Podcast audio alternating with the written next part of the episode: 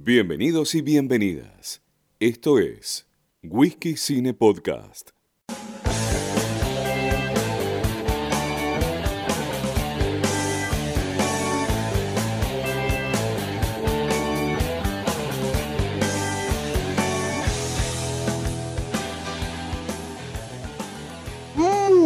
Buenas a todos y todas, sean bienvenidos a una nueva edición de Whisky Cine Podcast, ese lugar donde hablamos de cine y vamos improvisando. Franco Michi los saluda, que ha vuelto después de cinco días de agonizante dolor, maté al COVID, lo he superado, así que así como Chuck Norris con la cobra, yo maté al COVID, así a mano limpia.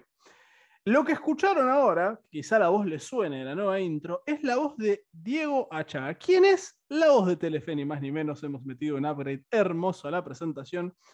Y volvemos con quien nos fuimos, con quien entregamos el último capítulo, con mi hermana Rosarina, la querida Eve, a probablemente el, el capítulo que pidió y le dimos, que es hablar de Tom Hiddleston. Eve, ¿cómo estás? Hola, ¿cómo va? Eh, le ganó el COVID, así que bien. Le el Bien, COVID. boludo. Pensando que te nos ibas. Te terminabas como el Diego por ahí. Eh, sí, no, pero sobreviví. Eh, de hecho, podría ser el, chiste de película, ya que estamos en eso. Morí, pero viví. Eh, así que acá estamos ya dejando el COVID-19 atrás. Vacúnense si no esto hubiera sido más complicado. Esa es mi, mi bajada de línea política. Y si están escuchando Estoy Tiempo y Forma, que va a salir el viernes 4 de febrero, un día antes de mi cumpleaños, y 5 antes del día del protagonista, cumple el 9 de febrero, es acuariano como yo. Tom Hiddleston, a que hoy por hoy y esto le pasa mucho cuando hablas con gente un poco más grande que no está tan besada en cine, te dice el de Loki. Viste que es una El cuestión muy y- automático. Pero porque también lo que pasa es que se han quedado con lo que lo hizo mundialmente famoso. Yo creo que desde lo que hace en teatro hasta series y películas realmente es muy bueno. De hecho, su único globo de oro lo tiene por una serie. Yo confieso que cuando me enteré que hacía Broadway dije, pensé que me estaban cargando, un saludo grande a Irish, eh, también invitada a este podcast. Dije, para, para, para, ¿cómo Tom Hiddleston está en Broadway? Yo, pensé que era un chiste, tiene que ser otro. Pero no, no, de hecho está con, con Daredevil, con eh, Charlie Cox. Sí, está con, en Betrayal. Que de hecho su, también está con su pareja y con Zoe Ashton. Una cosa así se llama la mina. Eh, hashtag ropita. O sea, literalmente ahora vamos a hacer un repaso, pero el Tom Hiddleston con ropa de época casi que parece un fetiche de varios directores. Eh, vamos a ver por partes. Vamos, vamos a hablar de, de lo macro y vamos a ir a lo micro. Eh, no tomé el trago de whisky rudimentario, sino después eh, nuestro productor Ale se enoja que tiene que agregar cosas. Mm. Ahí está el trago de whisky de cada programa. Em, Tom Hiddleston, Loki, hashtag ropita de época. Yo mi primer, Bueno, ahí ya te vas. pasa que mi primer llegada a Tom Hiddleston es Thor. O sea, porque Creo si bien que el, el cronológicamente 90% hablando, de las personas llegaron a él por Loki. sí, pero acá hay que decir algo, y vos no me vas a dejar mentir, porque esto es algo hablamos- venimos hablando desde que nos conocimos allá en el largo 2016, finales de 2016, principios de 2017, cuando en esa época estaba por estrenarse Thor Ragnarok, ya se había estrenado Thor 2, la gente estaba full con qué lindo que es Chris Hemsworth, con Thor y, y con los brazos de Thor y que la familia Hemsworth es muy bonita, lo cual es, es empíricamente corroborable. Pero Loki como que no había pegado tanto. O sea, tenías algún loco suelto, vos entre ellos, eh, que, que te decían, no, pará, mirá a Loki en vez de a Thor.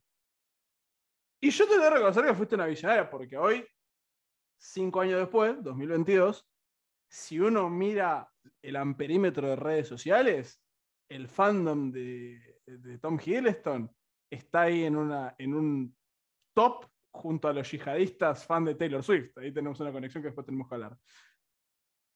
Eh, Sí, e- e- ese es otro dato como para tirar ahí, pero yo creo de que ya eh, cuando se había estrenado Thor 1, si vos veías lo que era la actuación de Tom Hiddleston, la robaba, descosía la película. Pero claro, obviamente no era el protagonista, es el antagonista de toda la historia. En Avengers, creo que es uno de los mejores Lokis que vi dentro del universo Marvel, porque tiene diferentes fases siendo Loki. que eso tampoco creo que todo el mundo lo haya notado. Cambia bastante su, personificación de, de todo. Sí, de hecho creo que es de los pocos, que es algo que yo critico mucho a Marvel, que los personajes tienen un desarrollo bastante nulo en general.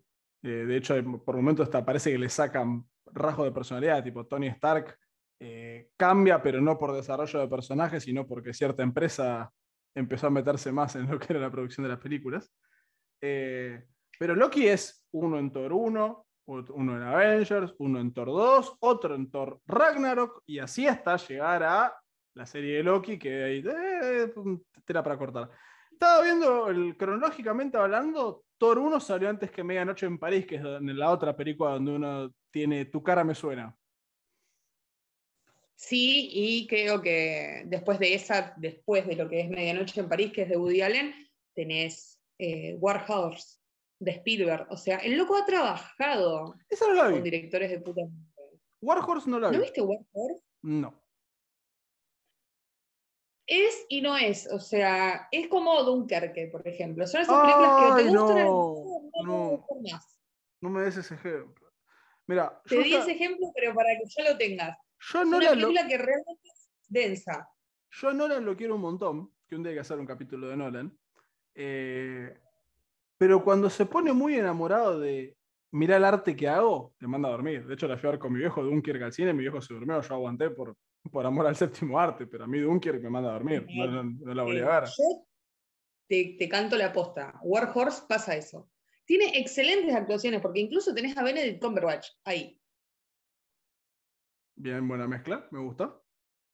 Tenés una banda de actores, y es lo que me pasó por, dar un paralelismo con Don't Look Up. Mientras más estrellas tenés en una película es porque algo está fallando en el libreto.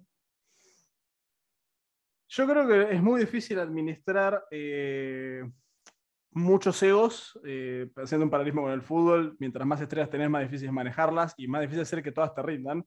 Salvo directores que saben usar una gran estrella 5 segundos, que decís, bueno, te hago un cameo de onda y pega. Viste que a veces Claro, bueno, en eso, por ejemplo, que vos el ejemplo lo pusiste muy bien, era eh, Medianoche en París, que también tenés una banda de actores súper galardonados, súper premiados, que se pueden lucir todos. Para mí en War Horse eso no pasó. Pasa que también, en, primero, bueno, eh, si bien Woody Allen debería estar preso, no podemos negar que es un gran director. Eh, aparte, puntualmente, Medianoche en París creo que es su última gran película. Porque después tiene unos porongones inmirables, pero Medianoche en París es muy buena. O sea, estoy mirando el, el elenco multiestelar. Owen Wilson, Rachel McAdams, Katie Bates, Adrian Brody, Marion Cotillard. eh, y después tenés Michael Sheen, Tom Hiddleston, Lea Seydoux. Tenés muchos. De hecho, acá tengo nominada Mejor Película, nominada a Mejor Dirección, ganadora de Mejor Guión Original en 2012 y nominada a Mejor Dirección Artística. Fue la última película de Woody Allen que de, de verdad era buena y no eh, hashtag prestigio. Que Tom Hiddleston está medio de paso, pero... Claro, pero también hay que fijarse si no fue por la época donde también tuvo todo el quilombo. No, el quilombo les... Perdón. Perdón, pues otro tema interesante. El quilombo de Woody Allen está de finales de los 80, porque es, es otra cosa que. Vamos voy a aprovechar mi, mi descargo. Hay mucho progre a destiempo, que Woody Allen lo empezó a cancelar en 2015, y Woody Allen tiene denuncias del 88. O sea, públicas. Y no estoy hablando de que se casó con Lee Hastra, con Jun, Si- Lee, creo que es que uno puede decir que es un asco, pero si yo fuese el abogado de Woody, digo, bueno, no tuvo un rol de padre, bla. El tema es que la denuncia en el 88 era por abusar de su hija de un año. Y esa denuncia ya estaba. Entonces, cuando me aparece Elliot Page, Ellen Page en ese momento, porque no había transicionado, diciendo, no volvería a trabajar con él. Pero, mija, en 2015 la denuncia ya tenía 27 años. ¿Te acordaste en, 2000 en 2015 cuando explotó todo de eh, de- del movimiento woke en Estados Unidos, pero si la denuncia tenía 27 años. ¿Te, te- te acordaste? Claro, Tardísimo. Que creo que eso lo habíamos hablado la otra vez. Cuando les conviene cancelan, cuando no les conviene no cancelan una mierda. Eh, sí, comparto, pero aparte acá fue gracioso porque muchos actores, entre ellos Elliot Page en ese momento, le salvó la carrera hacer una película con Woody Allen. objetivamente, es cierto. Entonces, yo no estoy en contra de que vos tengas tu conciencia y no, mirá, yo con Polanski no trabajo. Polanski es un tipo que no puede pisar Estados Unidos porque está, tiene un pedido de captura. Pero sé coherente como mismo, porque si le vas a pegar a Woody Allen, o sea, ¿por qué pegarle a Woody Allen?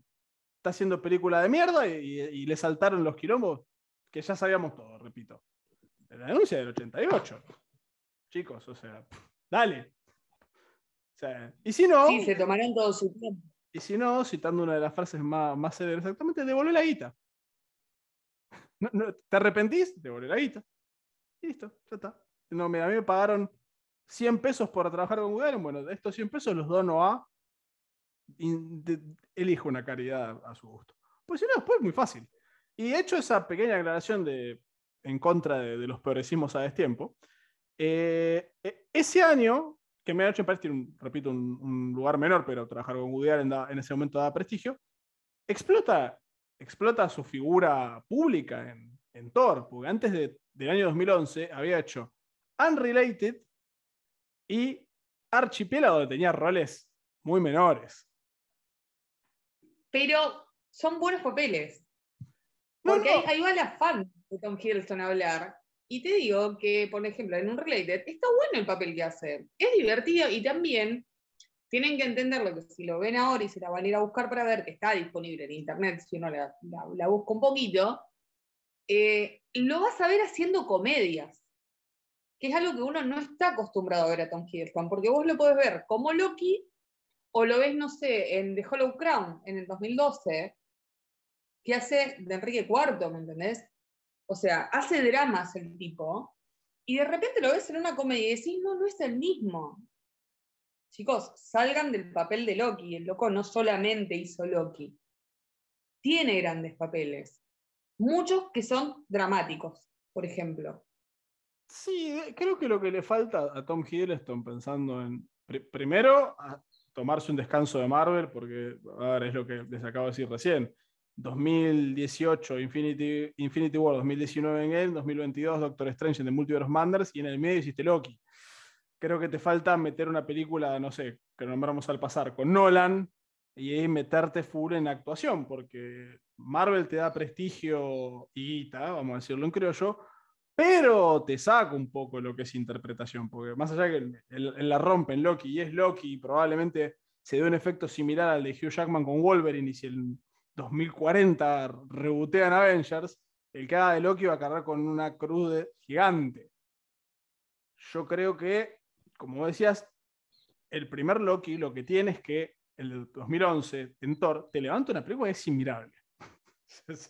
si vos sacás a Tom Hiddleston es muy malo. de Thor 1, es inmirable.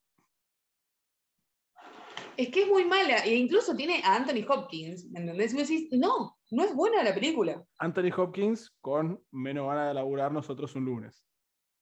También digámoslo. Estaba cansado. Yo tengo, yo tengo, una teoría, hablando así de Marvel, que cuando aparece un actor muy grosso en estos casi cameos, porque Odín no, no tiene tanta preponderancia, o sea, más allá de que es el padre de Thor, me los imagino que les ponen una cámara en el patio de la casa y les dan la, ropita y dicen, vos haces esto, les dan la guita y se van. Creo que lo hablamos por fuera de lo que es el podcast, que hay muchos actores que hoy en día laburan por la guita y agarran cualquier papel por la guita, ¿no?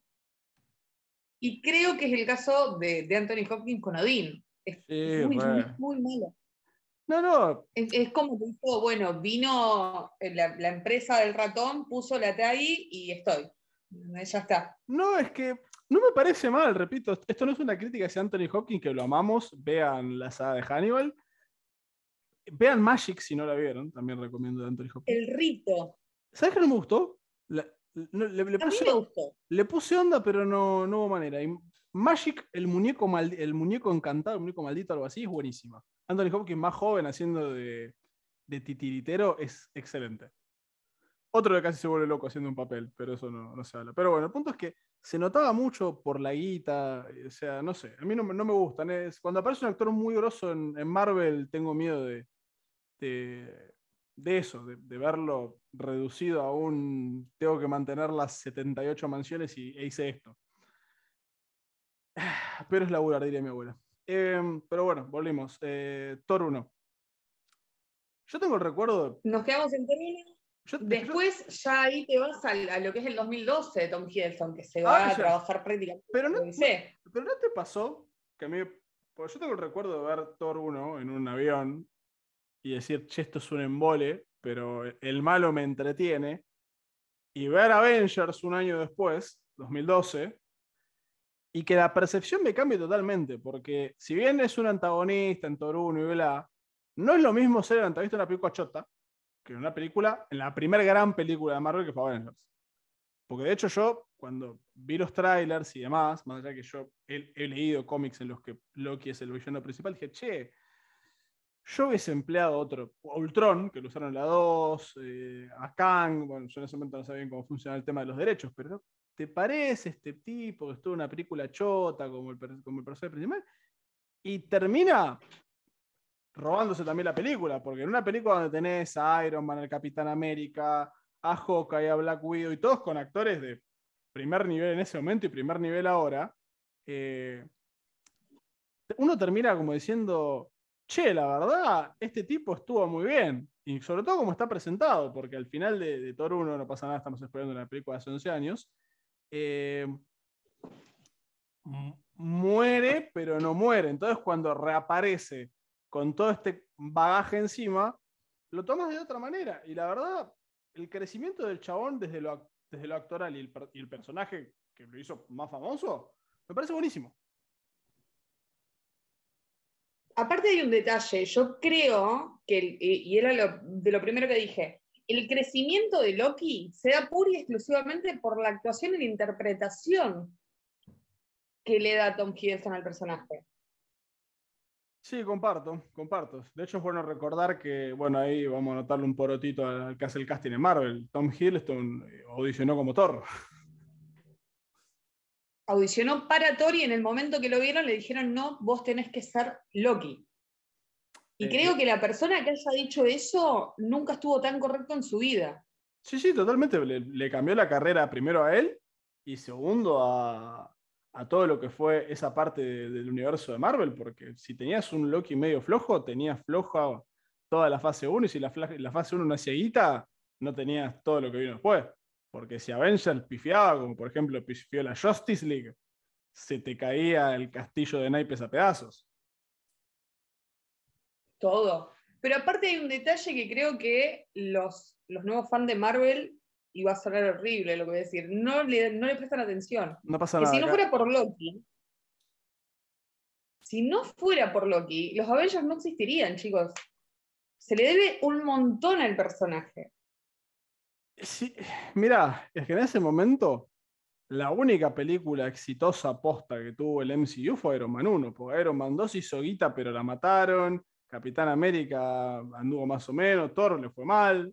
De hecho, siempre lo mismo. Yo cuando se estrenó Iron Man 1, en el cine éramos cuatro, mi viejo, yo y dos personas más. No había nadie, en el 2008 éramos cuatro gatos locos. Y eh, el boom de Avengers, aparte de que eran los Earth Mightiest Heroes todos juntos, era que tenían un villano de altura. Pues repito, el- si, si tu villano es choto, la película se cae a pedazos. Vean Avengers 2, que Ultron lo hicieron como el orto, la película se cae a pedazos. Y mirá que pusieron a James Spader, que es un actor de la concha de la lora. Eh, me pasa mucho con Iron Man 3. Sí, totalmente. Y ot- otra de las inmirables de Marvel. Lo lo que hicieron con el mandarín para mí fue de lo peor, de las peores decisiones que tuvo Marvel. Nunca me sentí tan zarpado como con lo del mandarín. Porque encima mezclaste el mandarín con extremis, con un montón de cosas que no tenían nada que ver. Y así te salió. O sea, no, ni, ni chicha ni limonada la película. Una película, so- el subsótano de Marvel. El, el famoso relleno. Sí, no tiene nada que ver ahí. La verdad, tristísimo. Aparte, fue como tres películas al hilo. Fue 2011 Thor, 2012 Avengers, 2013 Thor 2.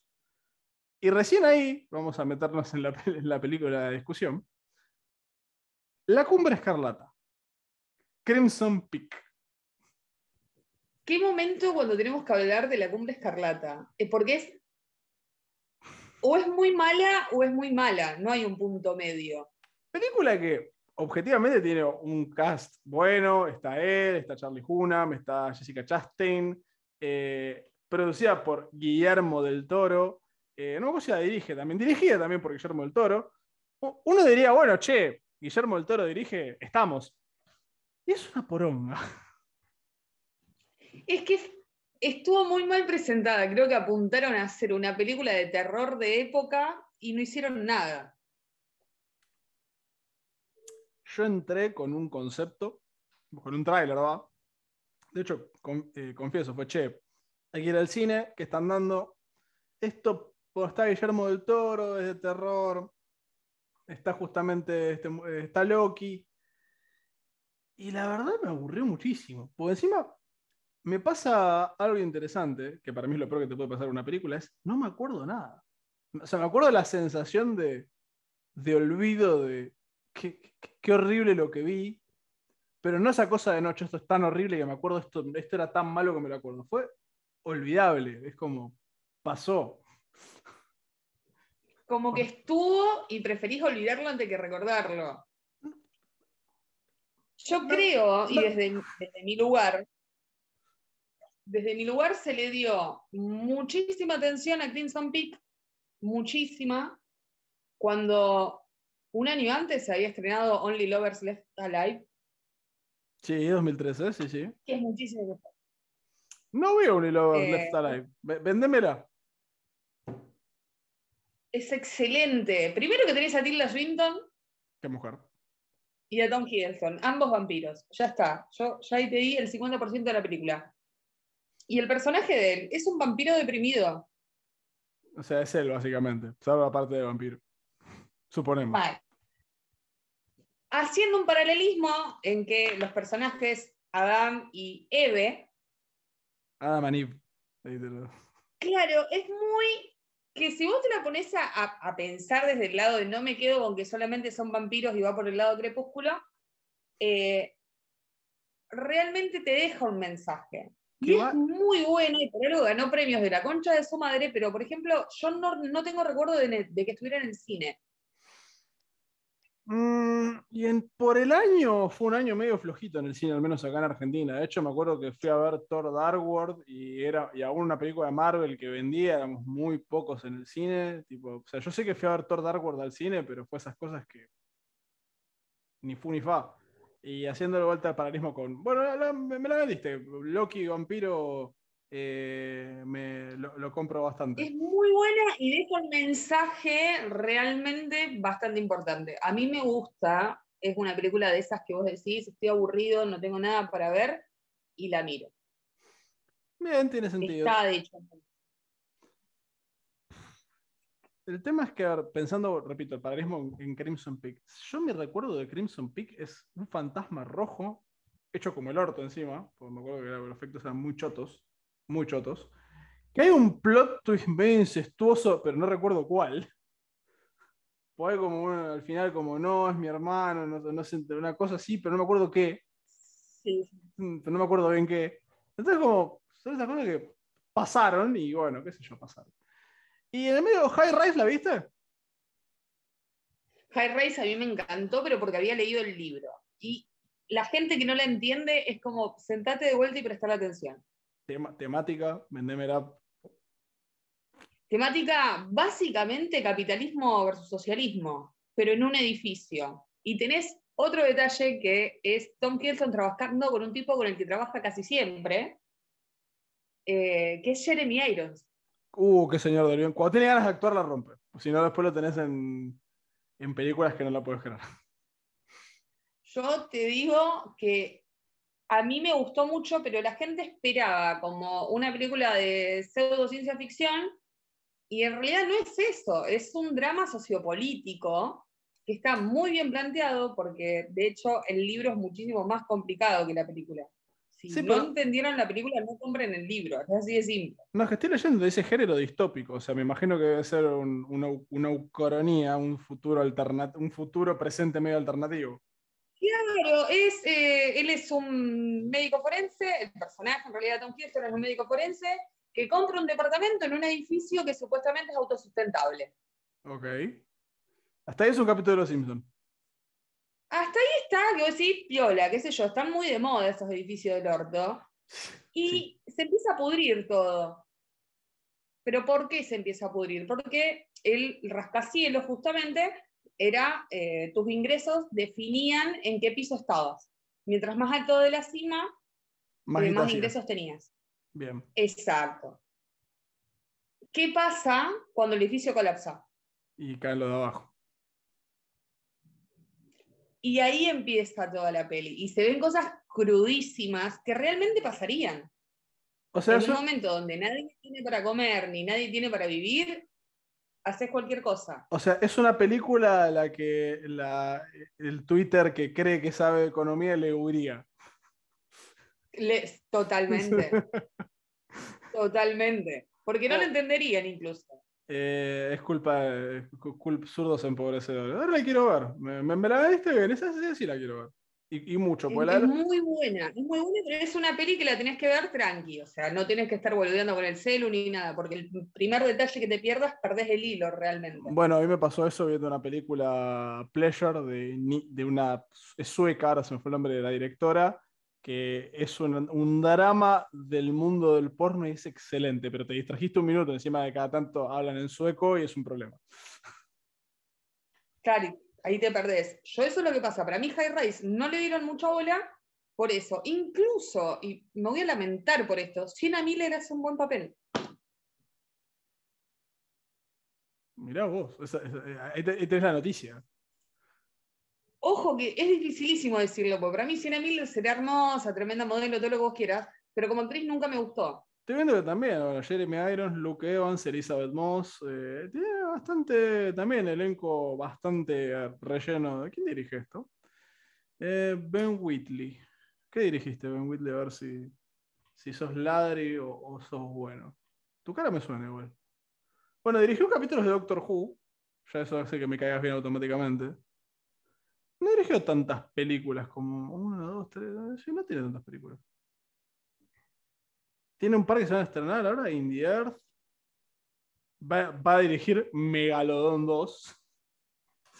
Bueno, ahí tenemos las películas por la guita, otra vez. Eh, no, está bien, pero en- en defensa de él, si grabás una Megalodon, probablemente no tengas que laburar por cinco años o tenés cinco años para hacer lo que se te cante el orto. Eso está bueno.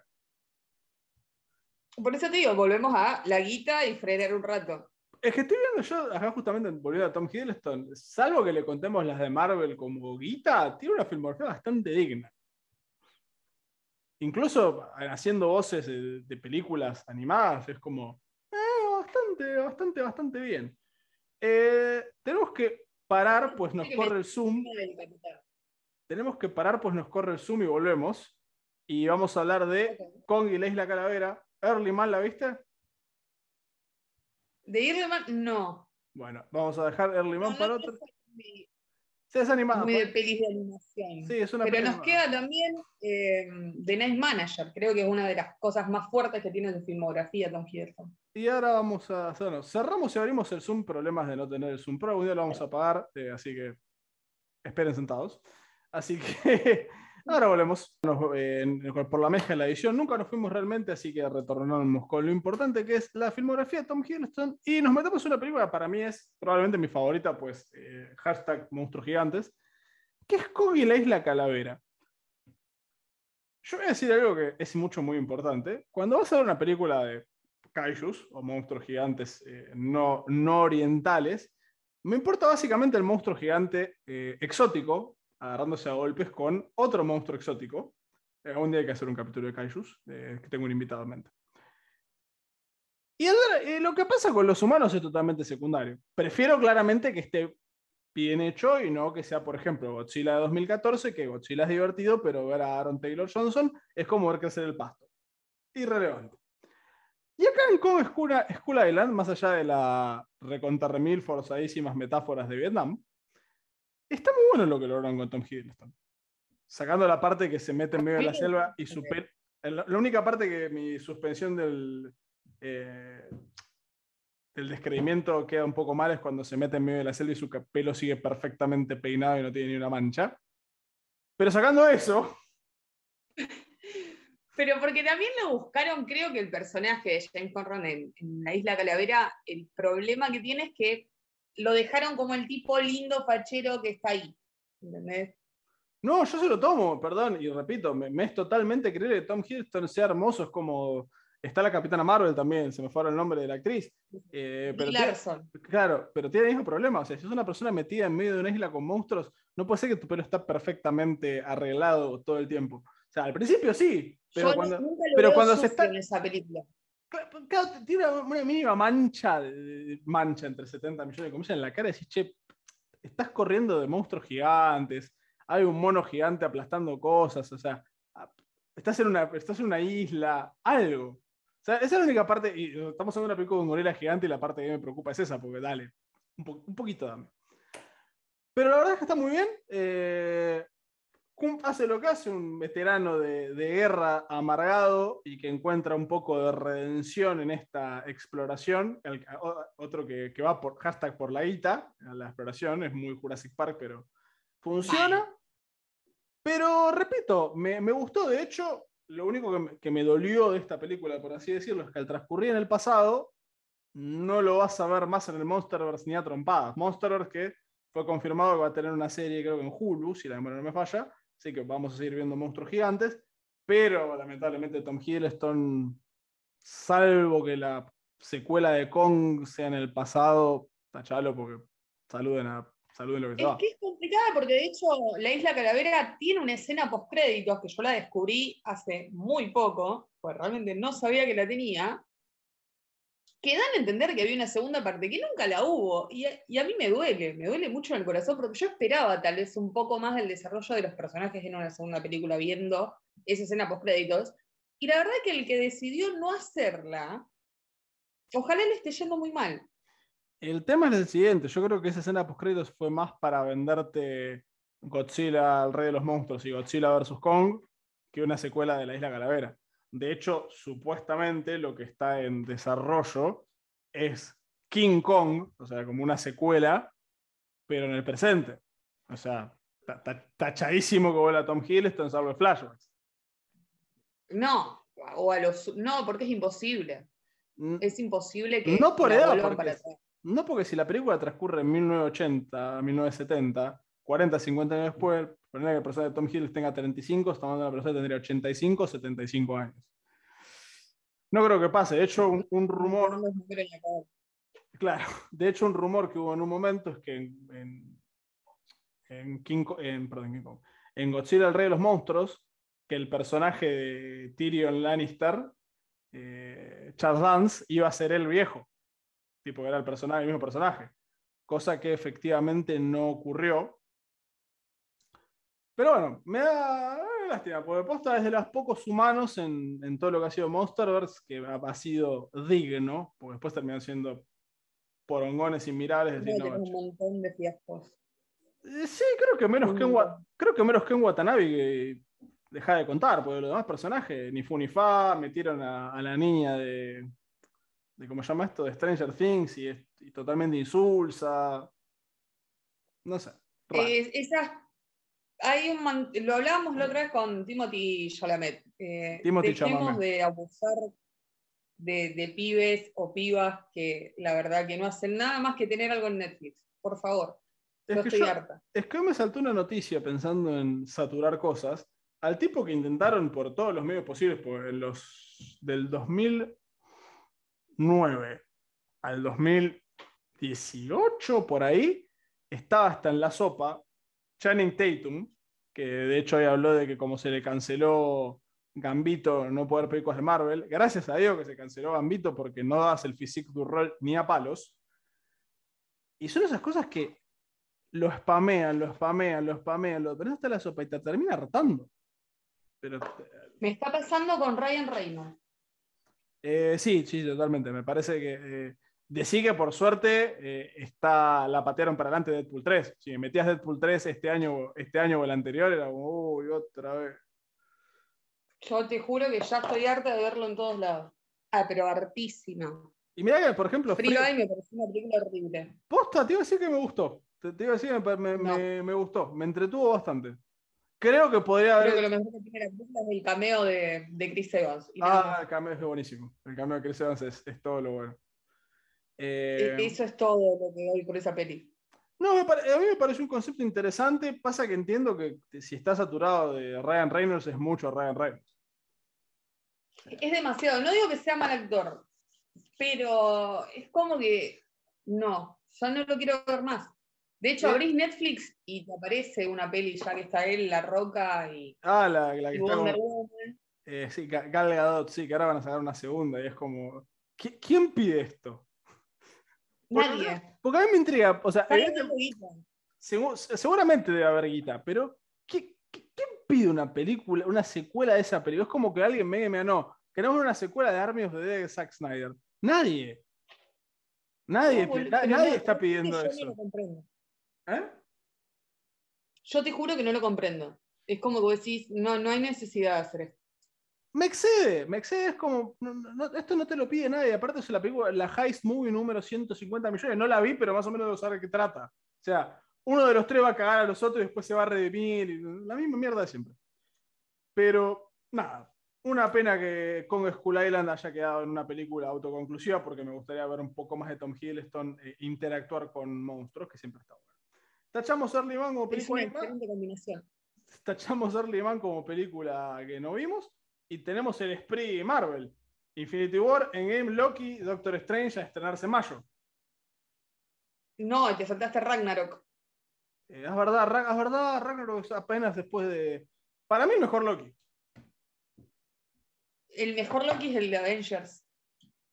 El de la una. No, a mí El no- malo, el sádico, el que no le importa nada. Eh, como villano, pero a mí como... creo, creo que lo hablamos. Que el- el nosotros discutimos hace poco si Loki era un antihéroe o no. Y yo digo que no. Para mí lo es. Sí, Pero- se convirtió en. No, pero yo explico por qué. Un antihéroe es un héroe, o sea, un héroe, o sea, una persona que hace cosas buenas de forma un poco violenta barra vehemente. Punisher, Deadpool, Venom, eh, ahora va a salir Moon Knight. Lo que creo que es una persona que termina haciendo bien incidentalmente por otros intereses. Es básicamente un político que justo la boguita e hizo un par de obras. Pero creo que lo llevaron a convertirse en un antihéroe. Y ese, ese es mi punto. Yo creo que a Loki, en todo lo que es el transcurso de Marvel y las fases, vieron que rendía el personaje, porque los locos no lo vieron por historia, seamos sinceros. En los cómics no hay ni chances de que el personaje de Tom Hiddleston sea así. No tenés ni la más mínima chance. Y lo volvieron algo que sea un toque más piola, más copado de ver, más simpático. Puede ser. Porque está todo bien con eh, tener que extender la vida útil de un personaje, que creo que es lo que termina siendo la, la empresa que tiene todo. Pero con Loki lo supieron llevar al punto de seguir vendiendo, no seguir preocupándose por el personaje y cómo cre- crecer en realidad dentro del personaje.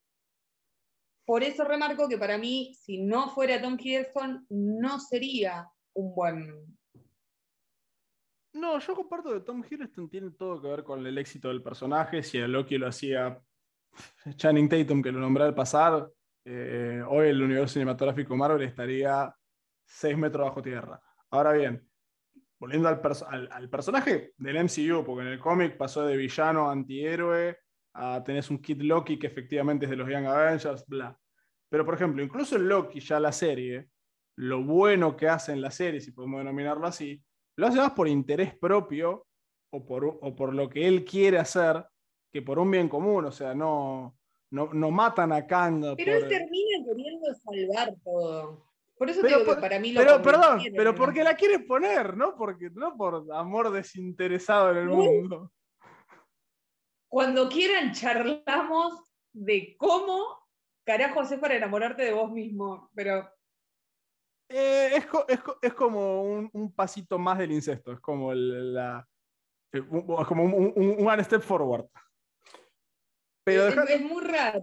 Sí, Pero sí. en realidad, en el capítulo final de, de la primera temporada de Loki, lo que se ve es él tratando de salvar la línea temporal porque se da cuenta de que Sylvie va a joder todo. No, sí, está bien, pero repito, él no quiere saber línea temporal porque va a explotar el mundo. Va, quiere saber línea temporal, repito, por interés personal. O sea, por eso digo, él termina haciendo el bien de forma incidental, no, no de forma adrede. Que vamos a ver qué pasa ahora, porque por ahí en Loki 2, o vamos a ver qué pasa en el Multiverse of Madness en mayo, termina haciendo bien porque, che, va a explotar el mundo, si no nos ponemos todos de acuerdo, no, si no hay mundo, no, no hay mundo de conquistar, y ahí sí podemos hablar de, de un nivel de antiheroísmo. Pero para mí hasta ahora lo, bueno entre 70 millones de comillas termina siendo accidental. La única buena acción que, intentó hacer fue pelear con Thanos y terminó muerto. Sí, pero también yo creo que la destrucción de, los pocos sobrevivientes de Asgard es, es, su culpa también. Porque él se lleva al tercer acto. Sí, es verdad. Bueno, podemos decir que los sobrevivientes de Asgard sobreviven porque básicamente Loki se deja hacer el cuello giratorio. Sí, es un buen punto. No sé. Después ya sí, es lo que dijiste, nos tenemos que ir a, Infinity War, se me parte el alma. Pasa que yo, lo que me pasó con la serie de Loki es que me gustó, pero me terminó hartando al mismo tiempo. Fue como esto no. a mí me gustó más la serie de Loki que, por ejemplo, WandaVision. Pero es que WandaVision para mí fue una cosa que realmente no, no entiendo. Lo hablamos con Irish en un capítulo. Yo lo personal no entiendo lo maravilloso de WandaVision, porque con lo que me corrió todo el mundo es con no eh, te muestra los valores de la, los valores entre comillas, las formas del duelo y procesarlo y bla. Ok. Te lo, ponele que yo te lo tomo. Ponele que soy una persona que no tengo libros en mi casa y eh, quiero procesar el duelo viendo WandaVision. Vamos por Alex. Con todo el respeto si lo hicieron igual, pero no, es la forma que les recomendaría un profesional de transitar el duelo viendo WandaVision. Pero ponele. Si tu idea era mostrar cómo aceptar las pérdidas y bla, que es lo que hablan los santos en pilares de marfil de Twitter, la serie termina con Wanda leyendo el libro que nunca me acuerdo el nombre, ya me lo voy a acordar, queriendo revivir a los hijos y a Visión. Entonces, ¿dónde carajo está aceptar la pérdida si está queriendo revivir a toda la familia? ¡Sos joda! no, es como que no lo entendió, pero para nada. No, pero es que. Yo repito, WandaVision Vos te metés. ocho capítulos tiene dos buenos, de última. Lo, único bueno que tiene WandaVision para mí es la recreación de, escenas de, series clásicas. Me parece que la recreación es buenísima. Eh, mostró sus dotes actorales Elizabeth Olsen, haciendo papeles de los, los 50, de los 60, de los 70, de los 80, muy bien.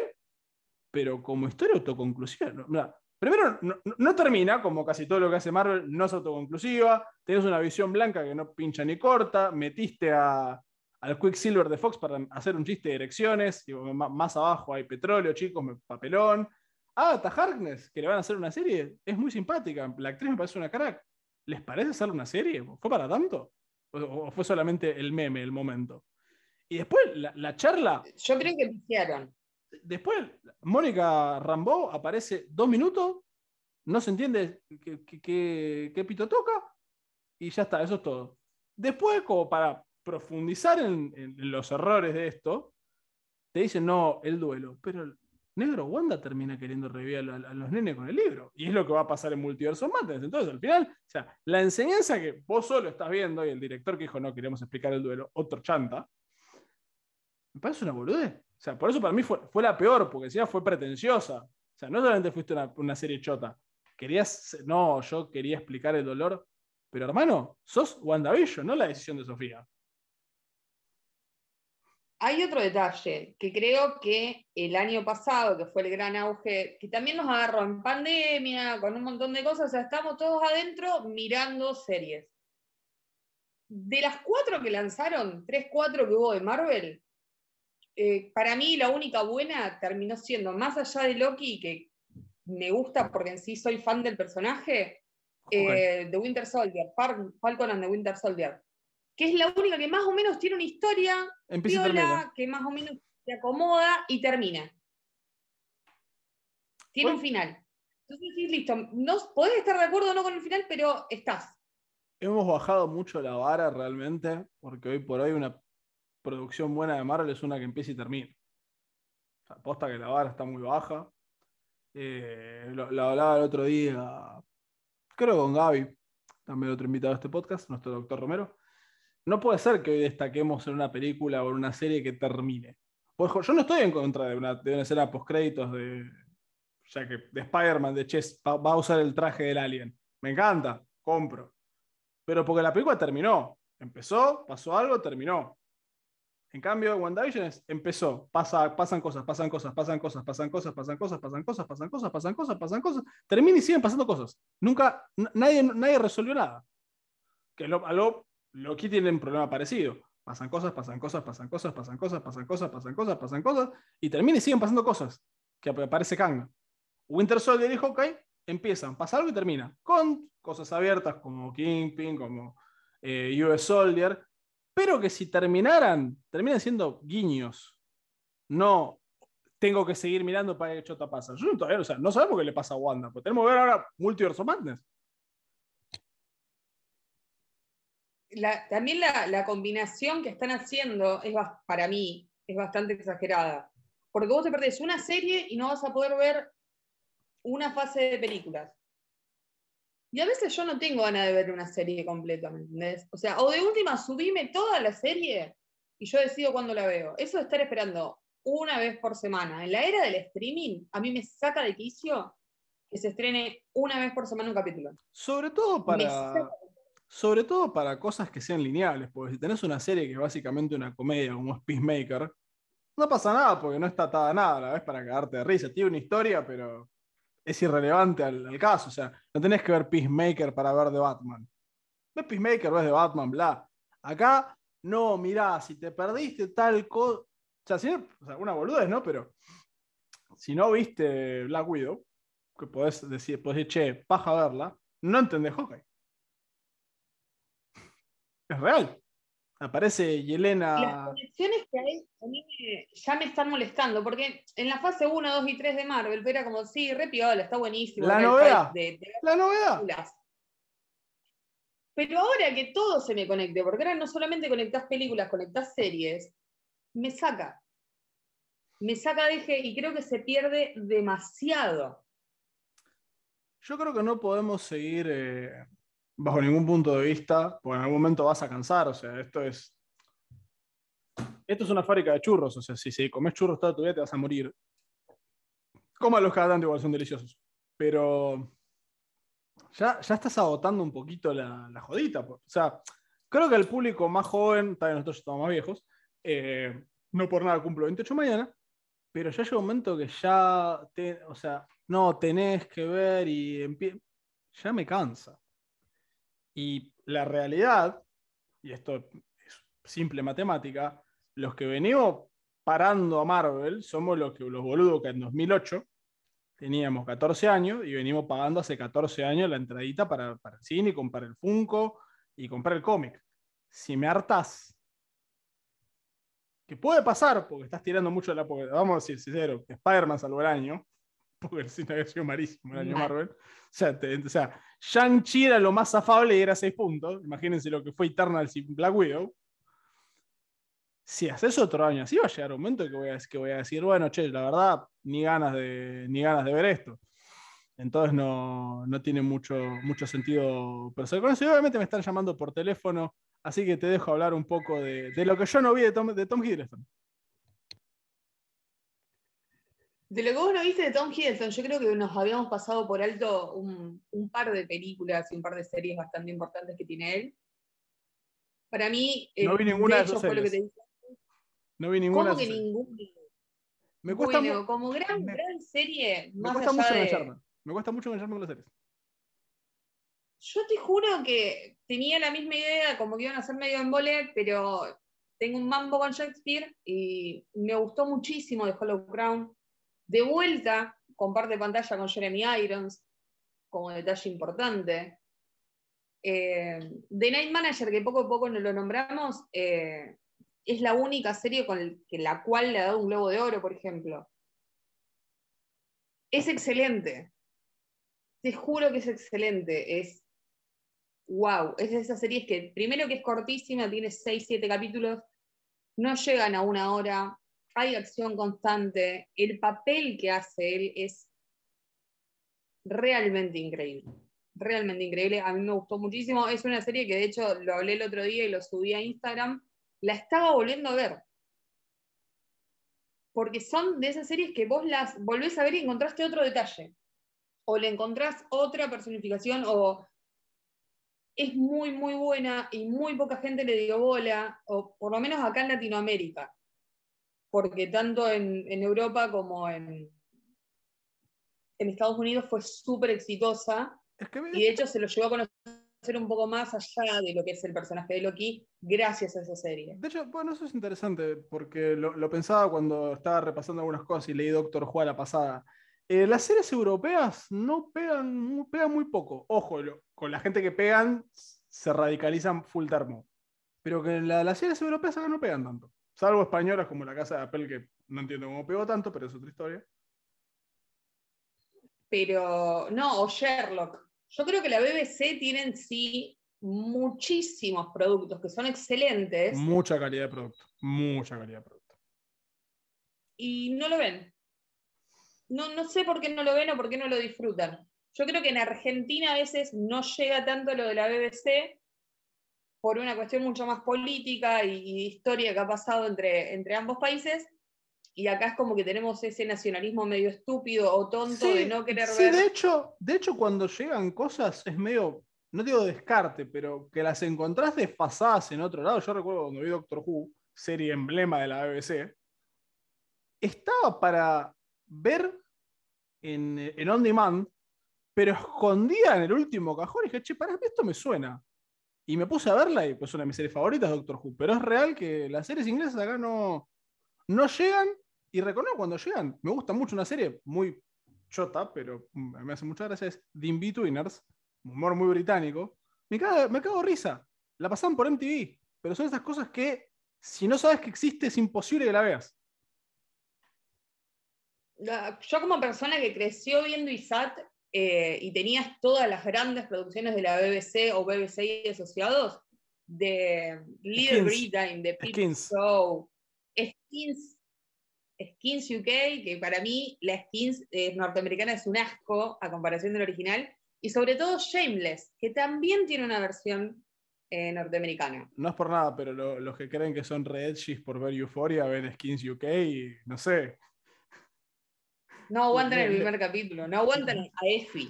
No, Es no, así po- simple. Igual para no- mí es una copia total de Skins. Es que, yo te- es que a mí me pasa lo siguiente, yo Skin nunca la vi completa, pero eh, siempre que enganchaba una película de esas random en ISAT, hermosas películas falopa, ISAT te, te da películas bizarrísimas, te quedas viendo Skins y era como, wow, esto es durísimo, o sea, no, no estás acostumbrado. Y ahora ven, un fue, oh, tomó droga, qué radical, qué extraño, qué es esto, cogieron, oh por Dios, mi mente... Ay, chicos. Yo te juro que, que no entiendo. Está bien porque, a ver, Euforia, por ejemplo, que vos la nombraste recién, está apuntada. Oh, por a- Dios, Zendaya tomó cocaína. Viste, yo vi a, a Effie clavarse una aguja en el brazo con heroína, ¿me entendés? ¿Qué sé Pero- yo? A los 15 años. Aparte, sí, justamente si tengo el recuerdo, pues repito, no veía Skin seguido, lo veía como subproducto de ver otra cosa. Tengo la imagen de un chabón tirado en un sillón con la aguja clavada, ¿no? De implicado. No, no, el chabón tirado con la aguja clavada, colgando. Así, una imagen que Yo el otro día "Qué lo, lo fuerte. puse en Twitter y me un montón, que lo, lo dije bien, pero no se lo tomaron a bien, que fue que a todos los fans de Euforia, ojalá se tomaran el tiempo de primero leer Transpoiting y ver la primera película de Transpoiting. Y que si la superaban, recién ahí dijeran que Euforia era una gran serie. Es que yo creo que algo para, ir cerrando, ahora te voy a dejar ustedes para Tom Hiddleston, que aplica un poco a lo que hablamos de, que mencionamos al pasar a Stranger Things. Y es- este es un palo para nuestros, para nuestros colegas que hablan de cine. Si todo lo que viste es lo mejor que viste, todo lo que viste es una poronga. O sea, esto es como si todo es épico, nada es épico. Si todo es lo mejor que viste, si Euphoria es lo mejor que viste, si Stranger Things es lo mejor que viste, si La Casa de Papel es lo mejor que viste, todo es una poronga. Pues si todo es lo mejor, todo termina siendo una poronga. Entonces, como, Bueno, pero también ¿cuál es el que criterio? Que, que, que muchos colegas tienen que decir que es lo mejor que No, vieron no, no, no, no, no, no, no, no, no. Yo al que recibe su canastita de regalos lo entiendo y lo comparto, porque estás, o sea, esto es como, vamos a ser esto, una distribuidora te invita a una película, es una poronga, por más es una poronga, decís, no, mira, me entretuvo, lo entiendo, porque hay una cuestión laboral. Ahora, yo no entiendo al que, al que elogia gratis. O pues, inclusive puedes elogiar sin decir que es lo mejor que viste en tu vida. Pues, por ejemplo, a mí me pasó en Stranger Things, echa está buena. Véanla, está piola. Pero es lo mejor que vi en mi vida. Es increíble esa actuación. No, chicos, es una, es una serie más interesante. Que de hecho, de hecho irónicamente, para mí, mi temporada favorita de Stranger Things es la 3. Y un día me preguntaron, che, pero es la más floja. Y yo, no, yo, Stranger Things, como todo es flojo, pues Stranger Things choreó de todos lados. Pero la tercera temporada le robó una de mis películas favoritas, que es la, la invasión de los de cuerpos. Entonces a mí me gusta más. Entonces, como, a mí no me hace sorprender, o sea, a mí no me hace sorprender con nada, pues ya vi de, lo que está choreando. Entonces, si, viste dos o tres películas de ciencia ficción, ya más o menos sabes para a dónde va Stranger Things. También Stranger Things tiene demasiadas cosas que para mí no dan. Demasiadas. O sea, preferí ver, eh, no me acuerdo ahora el nombre de la serie, creo que es Dark. ¿La alemana? Sí, Dark. Sí. Me gustó más Dark por la historia, por las actuaciones, que Stranger Things. Para mí Stranger Things es ni muy muy ni tan tan, es como, es una serie que me entretuvo, si quieren, para mí era una cosa que tenía que terminar la primera temporada y ya está, tipo, ya está, cortita al pie, homenajeamos cosas clásicas, ya está. Obviamente generó mucha guita, así que había que hacer más temporadas, van por, ya creo van dos, tres, cuatro, ya perdí la cuenta, ahora se va a estrenar otro más. Yo, sinceramente no, no, le encuentro la gracia, pero yo, yo, no estoy de que te guste. Por repente yo las vi, las disfruté, pero el tema es que veo todo puesto. Al poner todo en un pedestal, me parece que terminas bajando el precio a todo. Porque después es una. Me, pasó ahora que estoy, no la vi, estoy intentando ver ahora con Los Sopranos. Y digo, wow, este, esto está bueno en serio. Los Sopranos tuvo una época donde HBO tenía pocas cosas buenas, pero eran buenas todas. Es que, para, es, que, es que para mí hubo, de hecho por eso para mí HBO Max es hoy por hoy objetivamente el mejor streaming de todos, porque tenés HBO Warner, que creo que es a nivel series y películas el que mejor te, te alimenta a la hora de ver estas cosas. Porque yo creo de HBO, muy buena, y de la época en que se hizo Los Sopranos, hay una producción entre Argentina y chilena española que es Epitafios. ¡Oh! Cuando era HBO Lee y la daban a las 11 de la noche eh, replicada en Telefe. Epitafios para mí es una de las mejores series que vi en mi vida, pero posta. Está muy bien hecha. Es que para mí, hoy por hoy, y hoy por hoy en general, para mí hagan algo cortito y bueno, que esas cosas que duran mil temporadas, loco. Yo le, yo le, yo le que la casa pero es una cagada sin verla. Le intenté ver, chicos, es inmirable. le, puse onda, me vi la primera, empecé la segunda y ya la segunda dije, che, esto no, esto no es para mí. Paso. Yo la vi, vi todas las temporadas de La Casa de Papel y lo único que me pasa con La Casa de Papel es que la última es muy buena porque se están muriendo todos. Entonces, decís, listo, ya está, no van a poder seguir robando con esto. es lo único que me importa. Quiero creer que ya dejaron de robar. Eh, hablando de dejar de robar, tenemos que dejar de robar nosotros. Está siendo tarde, hay que entregar un trabajo más. Sí, sí, no, nos fuimos al carajo. Sí, sí, podemos. Nos habíamos quedado en, sí, Infinity War. Y terminamos hablando de cómo hay que dejar de robar con, con series falopa de streamings. Eh, te, dejo el cierre a vos. O sea, eh, ya saben, esto fue que Cine Podcast de Franco Mechi. Ella es mi, hermana Rosalina Eve. Eh, hablamos de películas, improvisamos y yo la dejo terminar diciendo lo que quiera decir del querido Tom Hiddleston. Primero que se casé conmigo no, pero en serio, yo creo que, a Tom Hiddleston hay que darle una oportunidad, o tienen que darle una oportunidad más allá de todo lo que es su personaje dentro de Loki. Que vean, tienen realmente muy buenas películas, sacando las que criticamos como Crimson Peak, que por favor no pierdan el tiempo, lo sumo que lo quieran ver lindo y de época, vestido de época, no, tiene nada, pero sí tírense a ver series como The Night Manager, The Hollow Crown. Para, para, para, para, para, para, para, para. Nos olvidamos de lo más importante. Que sea el nuevo 007.